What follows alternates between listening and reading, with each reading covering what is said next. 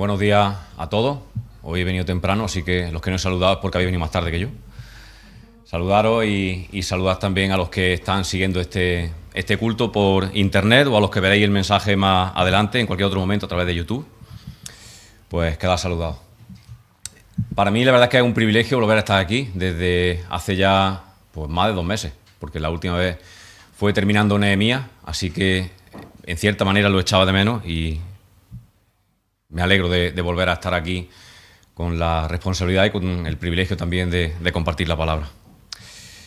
Después de, de, varias semanas de predicaciones con temas libres, pues hoy vamos a empezar una nueva serie de predicaciones, de predicaciones expositivas. Y esta va a ser una serie corta porque lo que vamos a tratar ahora va a ser un, un libro corto, un libro de solamente cuatro capítulos. Pero es un libro muy adecuado para este mes de julio, para este mes de calor, porque nos vamos a dar un baño. ¿A alguien le apetece darse un chapuzón, un baño en el mar?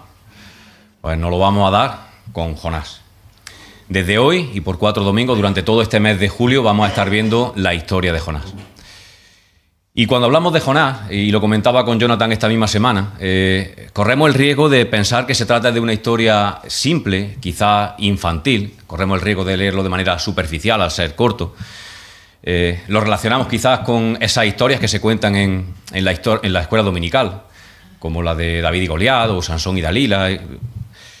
Y bueno, lo cierto es que este libro tiene enseñanzas más profundas de lo que podemos imaginar en un principio y nos toca más de cerca de lo que pensamos. Porque el libro de Jonás no trata de un hombre y un pez, sino de un hombre y su Dios. Vamos a ver un poco de contexto histórico y cultural.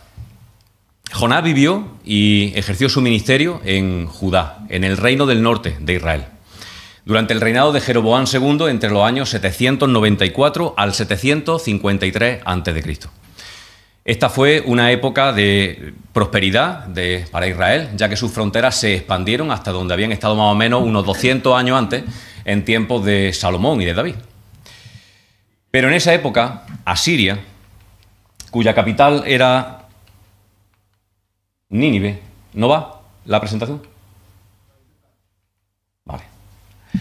En esa época, Asiria, cuya capital era Nínive, como digo, estaba aumentando su poder, su poder y suponía una seria amenaza para Israel.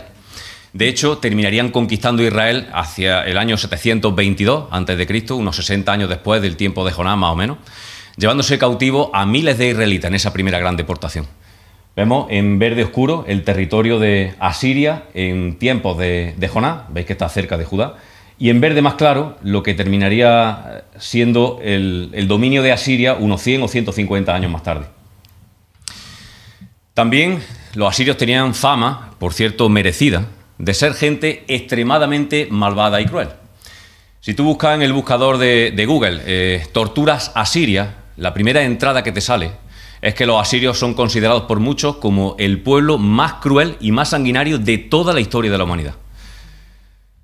Entre otras cosas, lo que hacían cuando conquistaban otros territorios, a los prisioneros de guerra o a los habitantes de, esos otros, de esas otras naciones, era empalarlos, eh, abrirle el vientre y sacarle las vísceras, o los bebés si eran mujeres embarazadas, despellejarlos, amputarlos, y todo eso lo hacían estando vivos, y los dejaban expuestos mientras agonizaban hasta que morían lentamente, de manera que los demás pudieran verlo, y así sembraban el terror en sus enemigos.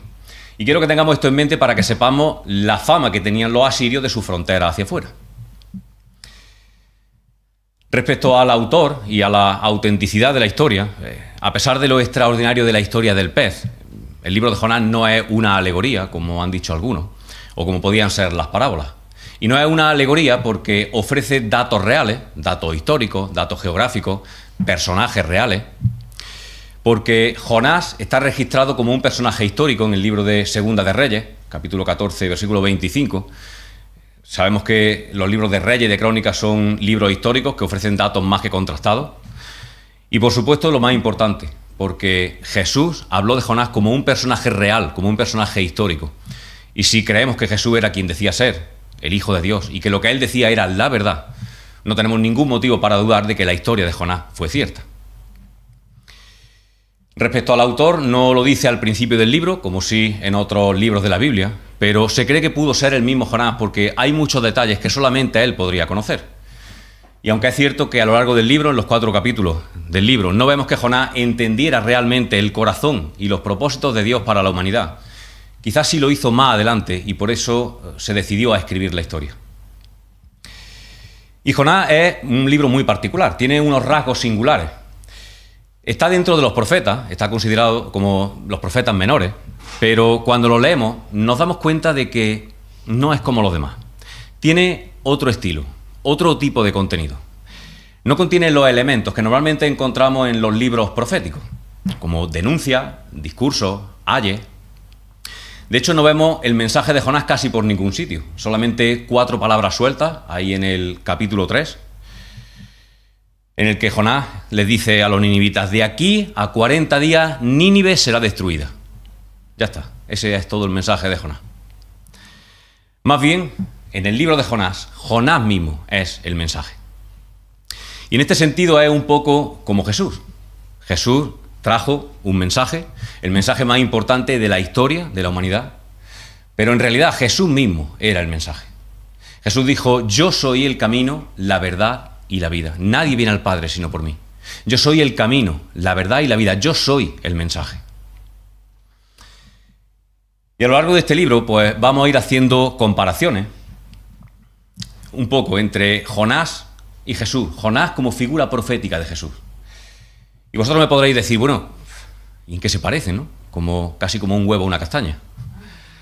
Pero realmente, aunque son muy distintos, eh, hay suficientes similitudes como para compararlo.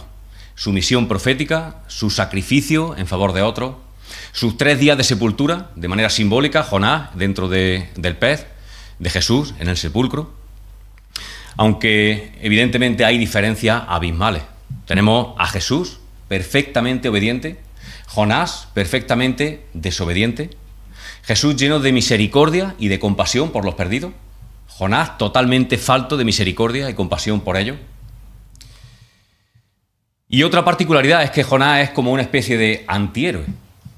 En los demás libros proféticos tenemos a los profetas denunciando el pecado, la hipocresía religiosa, escribiendo textos maravillosos acerca del Mesías que había de venir.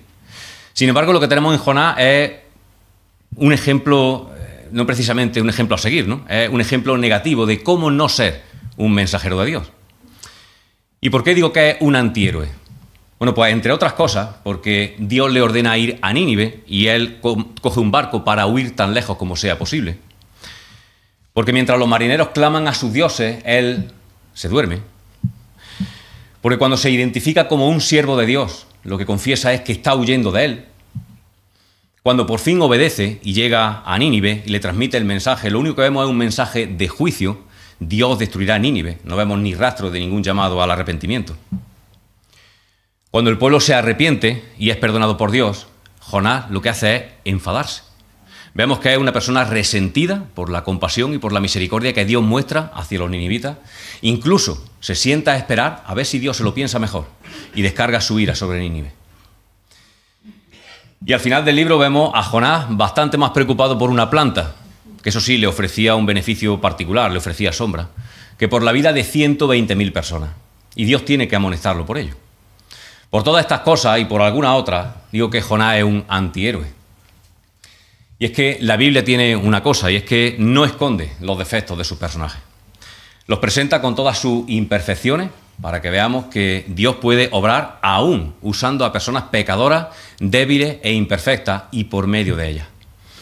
Porque la Biblia no es una compilación de historias y de biografías de superhombres y de supermujeres superperfectos, sino que se trata de la historia de Dios y cómo Él lleva a cabo sus propósitos, aún a pesar de hombres y de mujeres imperfectos. Y aunque Jonás no era el modelo de profeta que podríamos esperar, Jonás sí era un verdadero profeta de Dios, no era un falso profeta. Esto nos lo dice, como digo, Segunda de Reyes. Así que Jonás no actuó como actuó por no conocer a Dios, sino todo lo contrario, precisamente porque conocía muy bien a Dios y conocía el corazón de Dios. Y esto lo vamos a explicar ahora. Respecto al tema central del libro, ¿alguien me sabe decir cuál es el tema más importante del libro de Jonás? la misericordia de Dios. El mensaje que tenía que llevar a Nínive. ¿Se admiten más sugerencias? ¿Alguien puede decir también la soberanía de Dios a la hora de tratar con los elementos o con la misericordia y el, perdón de Dios después del arrepentimiento? Todo esto son temas importantes en el libro de Jonás, son temas que, que se tratan en el libro, pero hay un tema eh, principal que hace como de eje y que si no entendemos es difícil que entendamos al 100% el libro de Jonás, que yo he llamado el nacionalismo espiritual. Y me explico. Jonás creía que solamente Israel merecía el amor de Dios y su sentido de justicia se rebeló contra la misericordia y la gracia y el perdón de Dios hacia los demás. Israel, como pueblo escogido por Dios, siempre tuvo desde el principio un propósito. Ellos eran habían sido llamados a ser una nación santa, una nación de sacerdotes que hicieran de intermediarios entre Dios y las demás naciones. Israel debía ser luz, debía ser de bendición a las demás naciones de la tierra, como Dios le había prometido a Abraham, ¿verdad? Jonás debería haber entendido esto, pero su nacionalismo espiritual le impidió comprender, le impidió aceptar que el propósito de Dios es la salvación de toda la humanidad, y no solamente de Israel. Y esta historia nos ofrece a nosotros un espejo en el que mirarnos para evaluar si somos misericordiosos como Dios o somos nacionalistas y justicieros como Jonás. Jesús habló del amor al prójimo y lo hizo en un contexto, en el contexto de la parábola del judío y del samaritano, de dos hombres, de dos pueblos que se despreciaban entre sí, para mostrarnos que ese prójimo también son esas personas que por algún motivo despreciamos. Respecto al bosquejo del libro, es bien sencillo. Tiene cuatro capítulos, lo vamos a ver en cuatro sesiones durante cuatro domingos consecutivos. El capítulo 1 que vamos a ver hoy, Jonás en el mar de Dios. El capítulo 2 la semana que viene, Jonás en el pez de Dios. El capítulo 3, Jonás y el juicio de Dios. Y por último, el capítulo 4, Jonás y la compasión de Dios. Como digo, hoy vamos a ver el capítulo 1, Jonás en el mar de Dios, que a su vez lo vamos a dividir en tres partes diferentes. La huida, del versículo del 1 al 3. Jonás escapa de Dios. Versículos del 4 al 9, la tormenta. Dios atrapa a Jonás. Y versículos del 10 hasta el final, la calma. La reacción de uno y de otro, de Jonás y de los marineros, ante la soberanía de Dios. Así que hoy me voy a alargar un poquito más de lo normal porque aparte del capítulo 1 tenía que hacer esta pequeña introducción. Yo sé que me vaya a perdonar. Tenemos la primera parte, la huida. Jonás escapa de Dios, o más bien intenta escapar de Dios. Vamos a leerlo, versículos del 1 al 3. Dice, vino palabra del Señor a Jonás, hijo de Amitai, diciendo, levántate y ve a Nínive, aquella gran ciudad, y pregona contra ella, porque ha subido su maldad delante de mí. Y Jonás se levantó para huir de la presencia del Señor a Tarsis. Y descendió a Jope y halló una nave que partía para Tarsis y pagando su pasaje, entró en ella para irse a Tarsis, lejos de la presencia del Señor. Las primeras palabras no nos llaman mucho la atención porque son comunes a otros profetas y a otros enviados de Dios, ¿verdad? Y vino palabra de Dios a fulanito y le dijo, levántate y ve.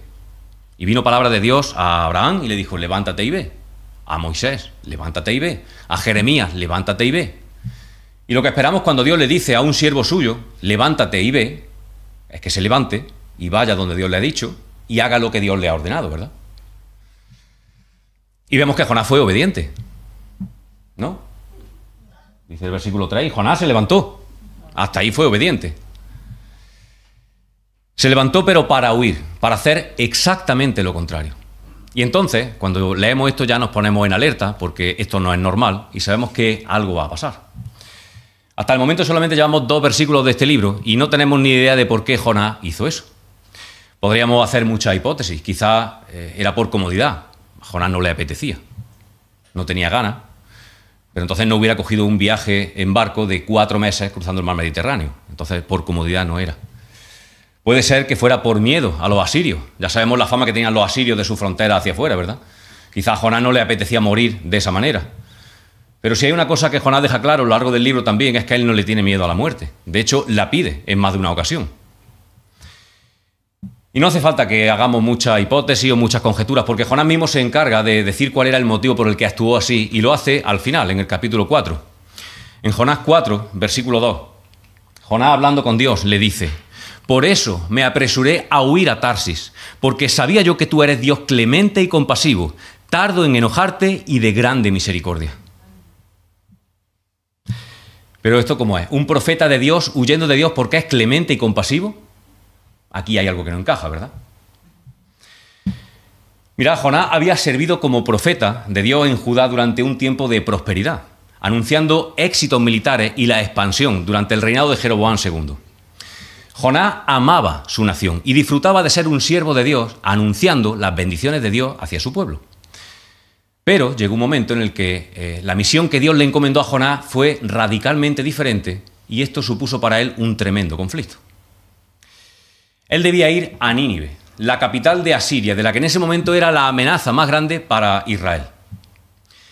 Y debía ir para reprenderlo en nombre de Dios por su pecado y por su maldad.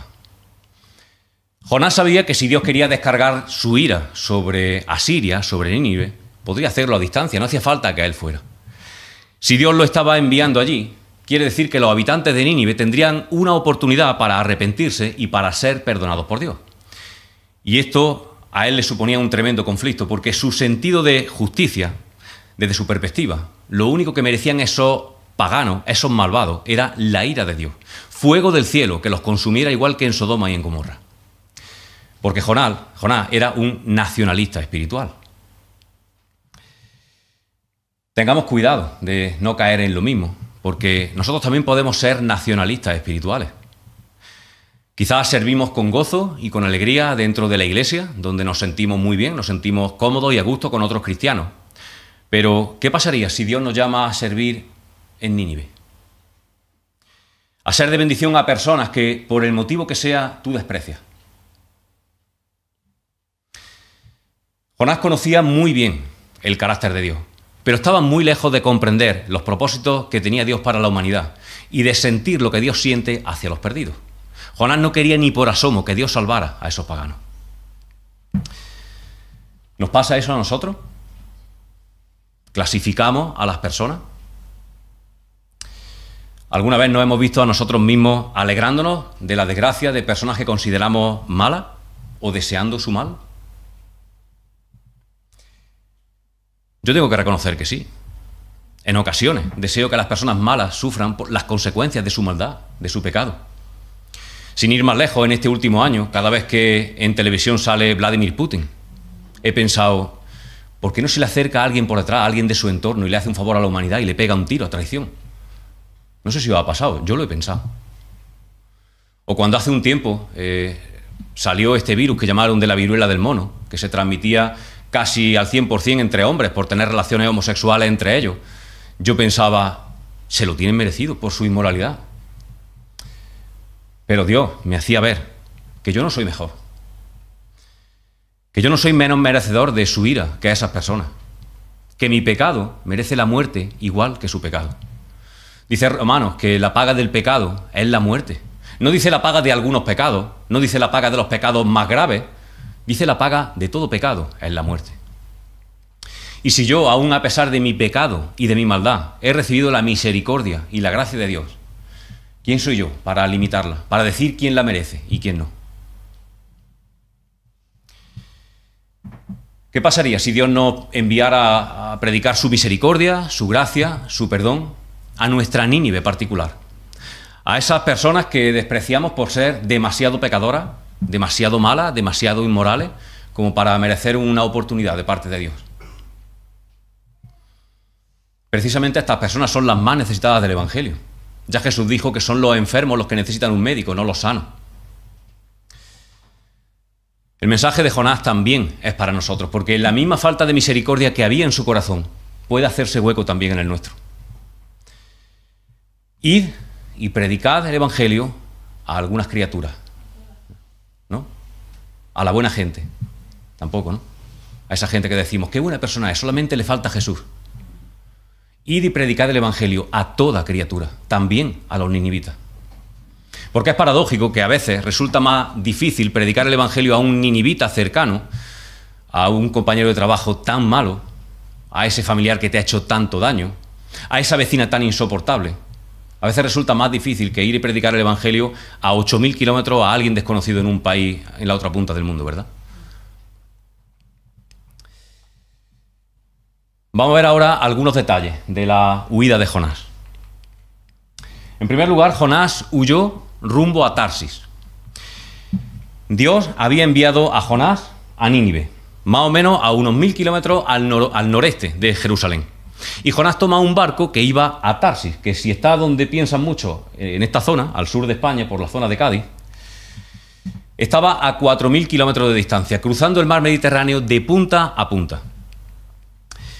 Estar en Israel y decir irse a Tarsis era como decir irse a tomar viento. Era un sitio tan lejano y tan desconocido que solamente los fenicios conocían porque eran unos expertos navegantes. ¿Nos parece ridículo un profeta de Dios huyendo, tratando de huir de la presencia de Dios? ¿Que Jonás no fue a la escuela dominical? Desde niño le enseñamos a nuestros hijos que es imposible que nos podamos esconder de Dios, ¿verdad? Ya lo escribió David unos 200 años antes de Jonás, en el Salmo 139. David escribía, oh Jehová, tú me has examinado y conocido. Todos mis caminos te son conocidos. ¿A dónde me iré de tu espíritu? ¿A dónde huiré de tu presencia? Si subiera a los cielos, allí estás tú. Y si en el Seol hiciere mi estrado, he aquí, allí tú estás.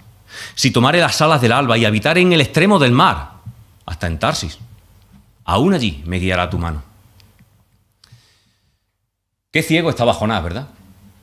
Y qué ciego estás tú, si piensas que puedes esconderte de Dios que puede huir de sus propósitos, de su voluntad, que puede ocultar algo de su mirada. Mira lo que dice Hebreos 4:13. Dice, todas las cosas están desnudas y abiertas al ojo de aquel a quien tendremos que dar cuenta. Qué triste es que un cristiano se empeñe en ir contra la voluntad de Dios, justificándose a sí mismo y pensando que no va a pasar nada, que no va a tener consecuencias. Se ve tan ridículo como ese niño pequeño al que regañan por desobedecer y sale corriendo, se va a la última habitación de la casa, se esconde detrás de la cortina, con los pies asomando por debajo, y piensa, aquí no va a haber nadie. Pues así de ridículos nos vemos cuando estamos yendo en contra de la voluntad de Dios, cuando estamos haciendo o diciendo algo pensando que Él tiene cosas más importantes en las que pensar y que va a pasar desapercibido. En segundo lugar, Jonás descendió, dice el texto. Y no solamente en sentido literal, Jonás también descendió en sentido espiritual. Jonás desciende a Jope, una ciudad costera a nivel del mar. Después cuando se sube al barco, desciende a la bodega y cuando ya está en alta mar, desciende al fondo del mar. Todo el capítulo 1 es un continuo descenso en Jonás. De la misma forma, cuando somos conscientes de la voluntad de Dios y nos empeñamos en ir contra ella para hacerla nuestra, no hacemos más que descender y descender y descender. Por eso cuando vemos a un cristiano en ese camino de imparable descenso, nuestra oración por este hermano, por esta hermana, es que experimente la tormenta que sea necesaria, que se encuentre con el monstruo marino que sea necesario para que reaccione y para que coja un camino de vuelta ascendente hacia la voluntad de Dios. Otro detalle de la huida de Jonás es que partió desde Jope. No sé si os acordáis alguien que en el Nuevo Testamento, estando en Jope, recibió un encargo también de parte de Dios. El apóstol Pedro. El apóstol Pedro recibió una visión en la que una serie de animales revueltos, puros e impuros, bajaban como del cielo. Y esta visión tenía el propósito de hacerle entender que todas las personas, independientemente de su raza o de su nacionalidad, son objeto de la misericordia y del perdón de Dios. Tanto a Jonás como a Pedro al ser judíos, le daba asco los, no judíos, los gentiles.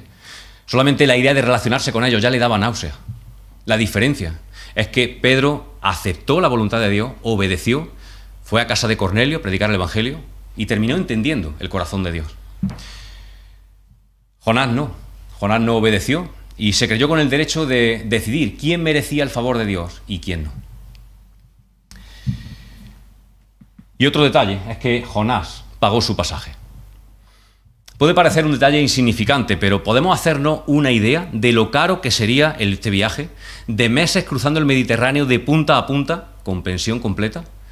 todo un crucero, ¿verdad? Sin muchos lujos, pero sería carísimo. Y Jonás rompió su hucha y pagó su pasaje. Y Jonás no llegó a destino y nadie le reembolsó el dinero. Jonás pagó un viaje muy caro para nada. Perdió el tiempo, perdió el dinero, perdió las fuerzas. Queriendo huir de Dios, Jonás perdió. Igual pasa con nuestras vidas cuando hay rebeldía.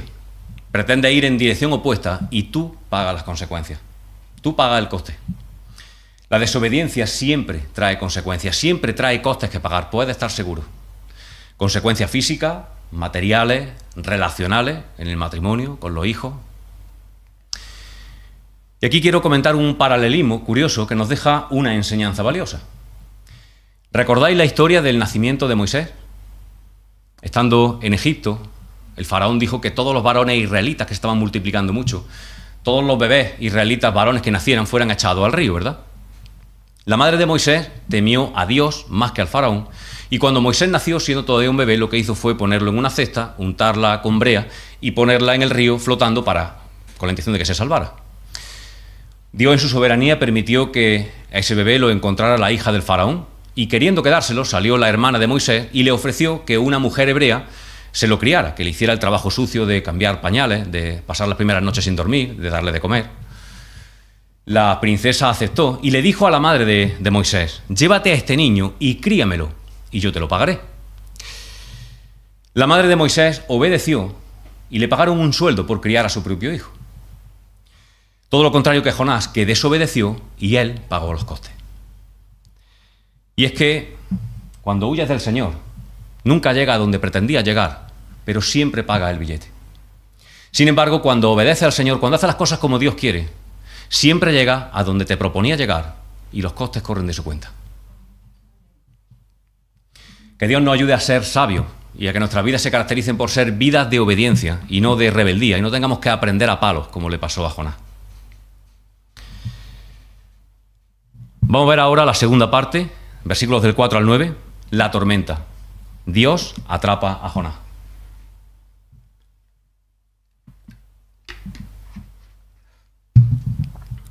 Tenemos a Jonás pagando su billete, entrando en el barco, acomodándose en la parte más profunda de la bodega, y cuando el barco zarpa y se encuentra en alta mar, dice el versículo 4. Pero el Señor hizo levantar un gran viento en el mar, y hubo en el mar una tempestad tan grande que se pensó que se partiría la nave. Los marineros tuvieron miedo y cada uno clamaba a su Dios y echaron al mar los enseres que había en la nave para descargarla de ellos. Pero Jonás había bajado al interior de la nave y se había echado a dormir. Y el patrón de la nave se le acercó y le dijo, ¿Qué tienes, dormilón? Levántate y clama a tu Dios. Quizá Él tenga compasión de nosotros y no perezcamos.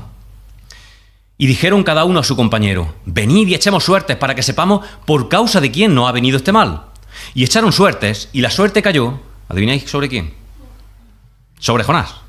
Entonces le dijeron ellos, decláranos ahora por qué nos ha venido este mal. ¿Qué oficio tienes? ¿De dónde vienes? ¿Cuál es tu tierra? ¿De qué pueblo eres? Y él respondió, soy hebreo y temo al Señor, Dios de los cielos, que hizo el mar y la tierra. La ira de Dios se enciende contra Jonás y envía esta gran tormenta. Y lo que resulta increíble es que en lugar de ponerse a pensar si esto tendría algo que ver con él, de recapacitar, de arrepentirse, se echa a dormir. Podría haber subido a cubierta y haber declarado abiertamente quién era, haberles dicho, no os preocupéis, esto es por mi culpa, vamos a dar la vuelta para que yo pueda ir a donde Dios me ha dicho y vosotros podréis seguir vuestro camino en paz. Una vez más vemos un enorme contraste, a pesar de las similitudes, entre Jonás y Jesús. Porque Jesús también durmió en medio de una gran tormenta, ¿verdad? En Juan, en Mateo 8:24 podemos leer la historia. En medio de la tempestad y con los discípulos desesperados achicando agua, aterrados, Jesús estaba durmiendo. Pero Jesús estaba durmiendo porque él sentía una completa paz, un completo dominio sobre la situación. Los discípulos se le acercaron a despertar y le dijeron, ¿no te importa, maestro, que nos muramos? Mira qué tormenta. Quizá ellos en ese momento se estaban acordando de la historia de Jonás.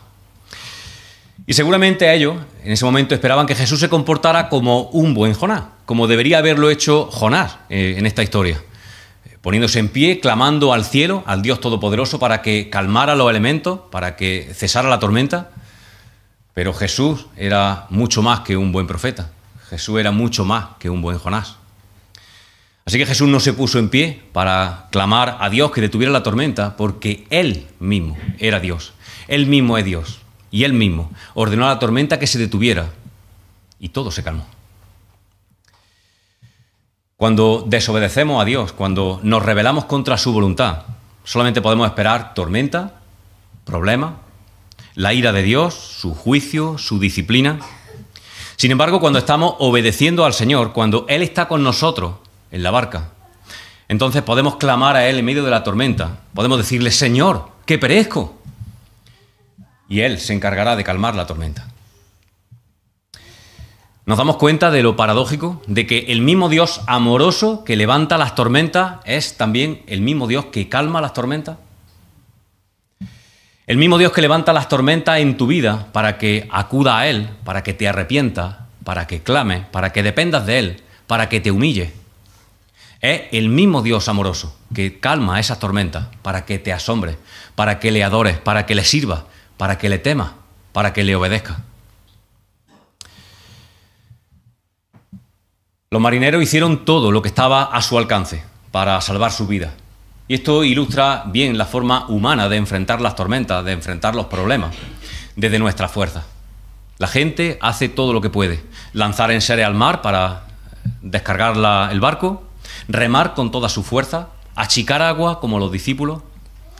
Y cuando no pueden más, claman a sus dioses, a aquello en lo que confían. Y cuando ven que eso no funciona, eh, su último recurso es oye, tú que eres cristiano, ¿por qué no oras por mí? ¿Por qué no le pides a Dios por esto? Quizá a ti te escuche. ¿O ha pasado? No han cambiado mucho las cosas desde los tiempos de Jonás hasta ahora, ¿verdad? Lo triste, lo chocante, no es la desesperación de los marineros en esta situación, es completamente comprensible. Lo triste y lo chocante es ver a Jonás, al profeta de Dios, durmiendo en medio de la desesperación de los demás. Y aquí está la lección para nosotros. En un mundo desesperado, ¿dormimos? El mundo no sabe qué hacer en medio de las tormentas de la vida y mientras tanto, ¿somos Jonases? ¿Somos cristianos dormilones? ¿Impasibles ante la necesidad de la gente que nos rodea? ¿Tienen que venir a zarandearnos los incrédulos para que confesemos quiénes somos y en quién creemos? Jonás intentó callar tanto como pudo, pero ante ese intenso interrogatorio, él tuvo que hablar, tuvo que confesar.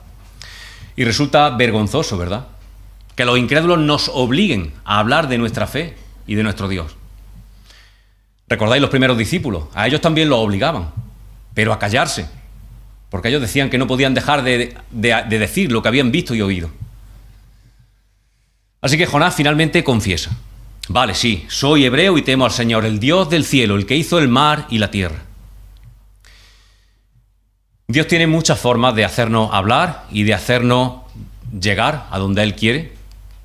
Algunas son más agradables, otras son más dolorosas. Más vale ser obediente. Porque si hemos sido llamados por Él a anunciar las virtudes de aquel que nos llamó de las tinieblas a su luz admirable, entonces vamos a hablar más vale estar dispuestos y a no hacerlo cuando nos quede más remedio, como le pasó a Jonás. ¿Estamos escondidos como Jonás? Él estaba escondido y callado en la bodega del barco. Quizá tú estás escondido en tu trabajo, o en tu familia, en tus hobbies. Quizá estás escondido en tu carácter. No, yo es que soy tímido, a mí es que hablar no se me da bien expresarme. Eso más vale que lo hagan otros que tienen ese don. Quizá tu carácter es tu escondite. Tenemos una misión como cristianos que ni podemos ni debemos eludir. Y en tercer lugar vamos a ver la calma, la reacción ante la soberanía de Dios entre los versículos 10 hasta el final.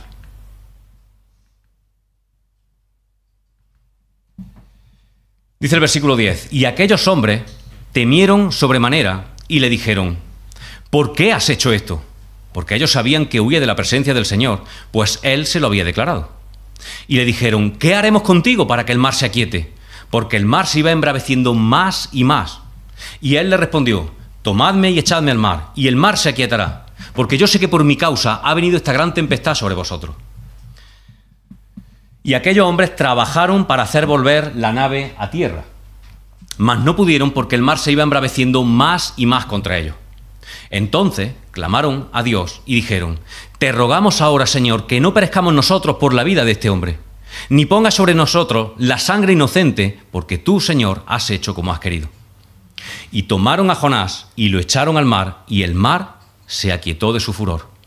Y temieron aquellos hombres al Señor con gran temor, y ofrecieron sacrificio al Señor e hicieron votos. Cuando los marineros escucharon que Jonás estaba huyendo del Señor, entonces se aterraron aún más. Ya no solamente por la virulencia de la tormenta, sino porque sabían que la mano poderosa de Dios, del Dios de Israel, estaba detrás de todo y sabían que de Dios nadie se escapa. Por eso le preguntaron entre sorprendido, enfadado y aterrado, ¿pero qué ha hecho? Como diciendo, ¿qué locura es esta que intenta? ¿Acaso te crees capaz de huir de Dios? Para vergüenza de Jonás fueron unos paganos los que tuvieron que recordarle que lo que estaba intentando era una completa estupidez. Y entonces Jonás tuvo otra oportunidad para recapacitar y arrepentirse. Él podría haberle dicho, vale, es cierto, he intentado escapar de los planes de Dios para mí, reconozco que soy un necio, así que vamos a dar la vuelta, voy a ir a Nínive a decir lo que Dios me ha dicho que, diga, y el mar se aquietará y vosotros podréis seguir vuestro camino.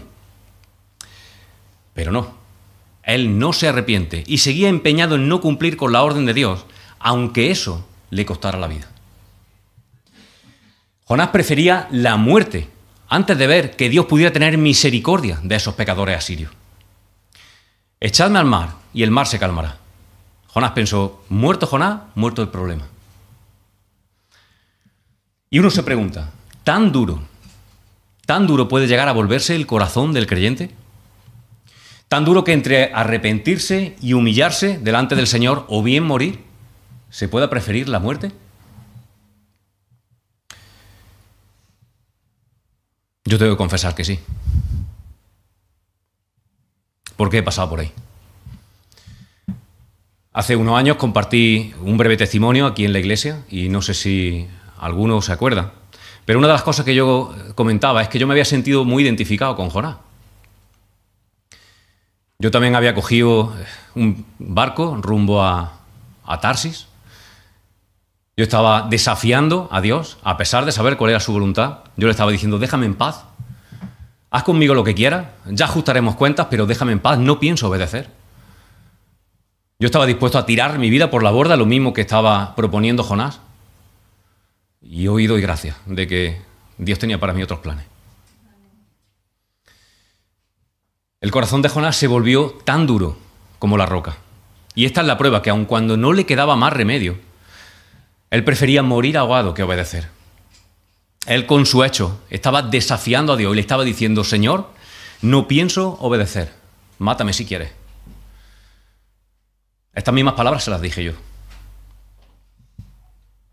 Por eso es tan necesario hacer lo que también escribió David en el Salmo 139, al final, los versículos 22 y 23, donde dice, examíname, Señor, y conoce mi corazón Pruébame y conoce mis pensamientos. Ve si hay en mí camino de perversidad y guíame. El endurecimiento del corazón del creyente eh, no es algo que pase de un día para otro. No sé si habéis escuchado la, fábula esta de la rana y del agua hirviendo. Dicen que si echa una rana en agua hirviendo, evidentemente el animal se quema, da un salto y sale corriendo. Pero que si la echa en agua fría o en agua tibia y empieza a calentarla poco a poco, poco a poco, hasta que el agua empieza a hervir, la rana se muere cocida, sin darse ni cuenta. Pues el endurecimiento en el corazón del creyente es igual. Es un proceso lento, casi imperceptible. La dureza de hoy te hará más difícil darte cuenta de tu orgullo y de tu desobediencia mañana. Y la dureza de mañana te hará más difícil darte cuenta de tu orgullo y tu desobediencia pasado mañana y así poco a poco. Por eso es tan necesario ir diariamente al Señor y decirle, Señor, aquí está mi corazón, mi mente, mis pensamientos, mis sentimientos, mis motivaciones, examínalo y muéstrame si hay algo de lo que tenga que arrepentirme, algo que tenga que cambiar. Y si vamos con la actitud correcta, el Señor nos va a mostrar, por medio de su Espíritu Santo, por medio de su palabra, por medio de la amonestación de otros hermanos, nos va a mostrar si hay algún pecado oculto que no nos estamos dando cuenta, si hay alguna actitud que debamos cambiar. Tengamos una actitud humilde, reconociendo que Él es sabio y nosotros torpes, que Él es soberano y nosotros sus siervos, que Él tiene planes de bien para nosotros y que nuestros planes, nuestros caminos, guiados por nuestra propia opinión, solamente nos llevan a la ruina. Si mantienes tu corazón humilde, tierno, blando, el Señor lo va a moldear suavemente. Si permites que tu orgullo, que tu desobediencia, que tu autosuficiencia endurezca tu corazón y se vuelva como la piedra, el Señor lo va a moldear igualmente, pero va a ser a martillo y cincel, y eso duele. Jonás tenía que aprender una lección sobre la gracia y la misericordia de Dios para con los ninivitas, pero antes, en el camino, iba a aprender una lección sobre la gracia y la misericordia de Dios para con un profeta desobediente que había desafiado a Dios. El Señor le iba a decir, ves como tú, que lo único que mereces es la muerte por tu desobediencia. ¿Recibes misericordia y gracia de mi parte? Pues ahora quiero que los ninivitas reciban lo mismo, los ninivitas que no son peores que tú, reciban lo mismo y que tú seas el mensajero. Una buena cura de humildad, ¿verdad?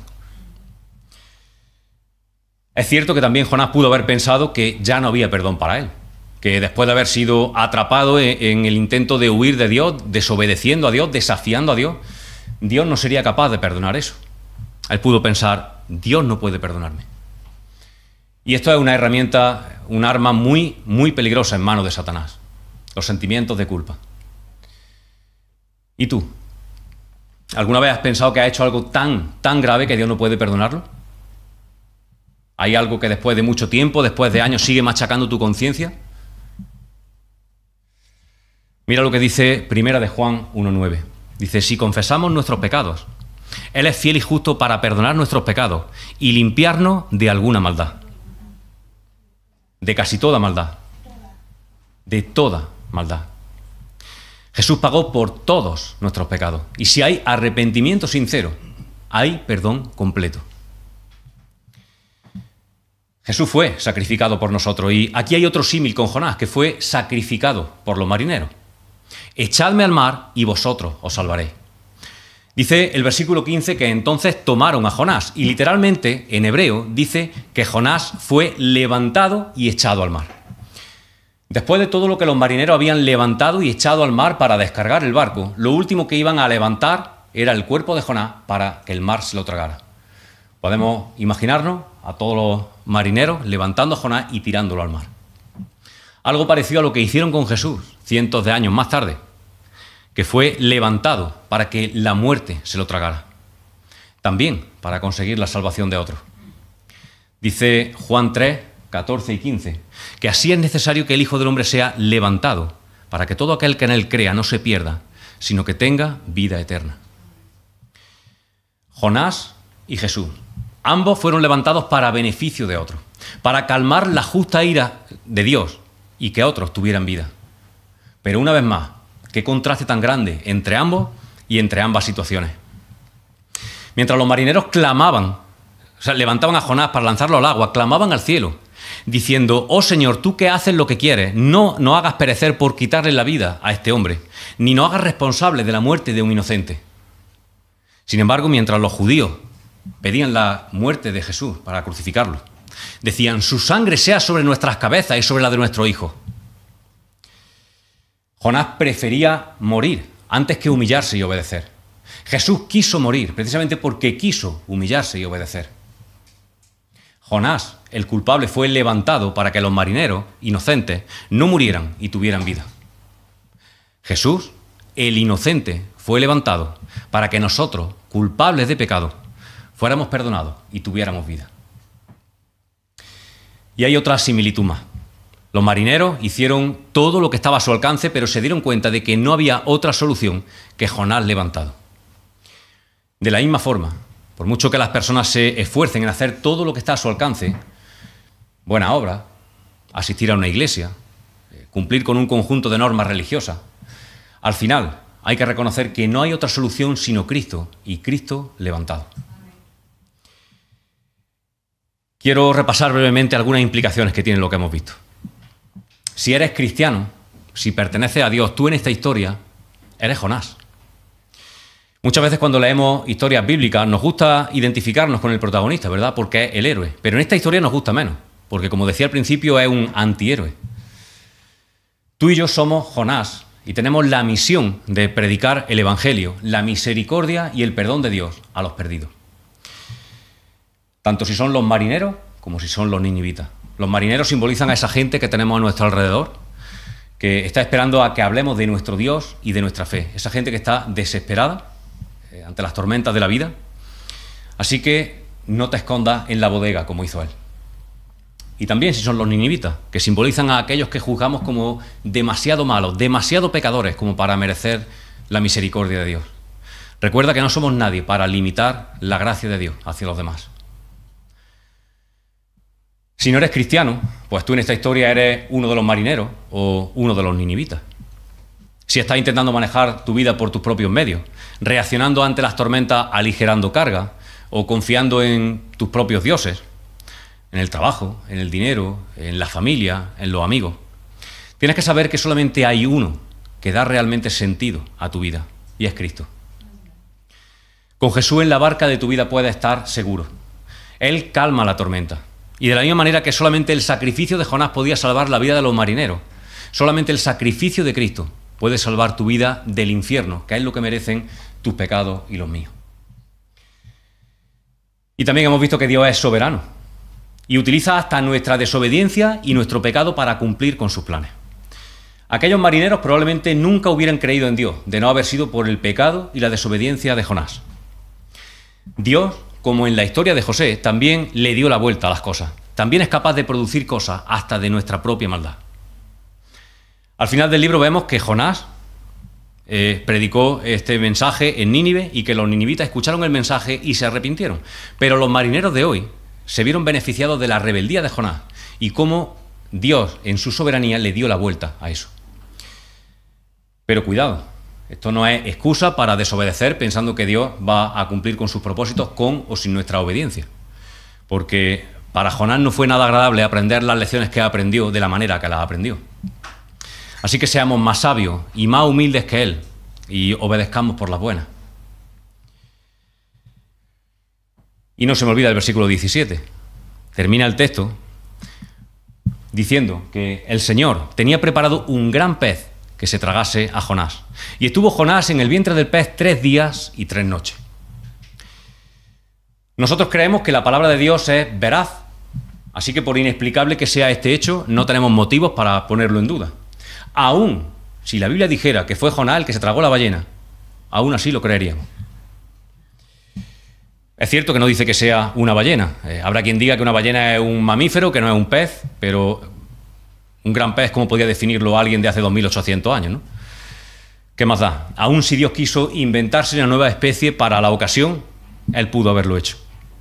El caso es que Dios, en su soberanía, no solamente controló la tormenta, sino que también envió un enorme animal marino que rescatara a Jonás de la muerte que él mismo había escogido. Y darle así otra oportunidad para recapacitar, porque tenemos un Dios de oportunidades. Ese tiempo que Jonás estuvo vivo y consciente allí dentro, aunque seguramente sería asqueroso y extremadamente desagradable, fue probablemente el tiempo en el que Jonás se sintió más cerca de Dios en toda su vida. Pero esto lo vamos a ver la semana que viene. El Señor bendiga.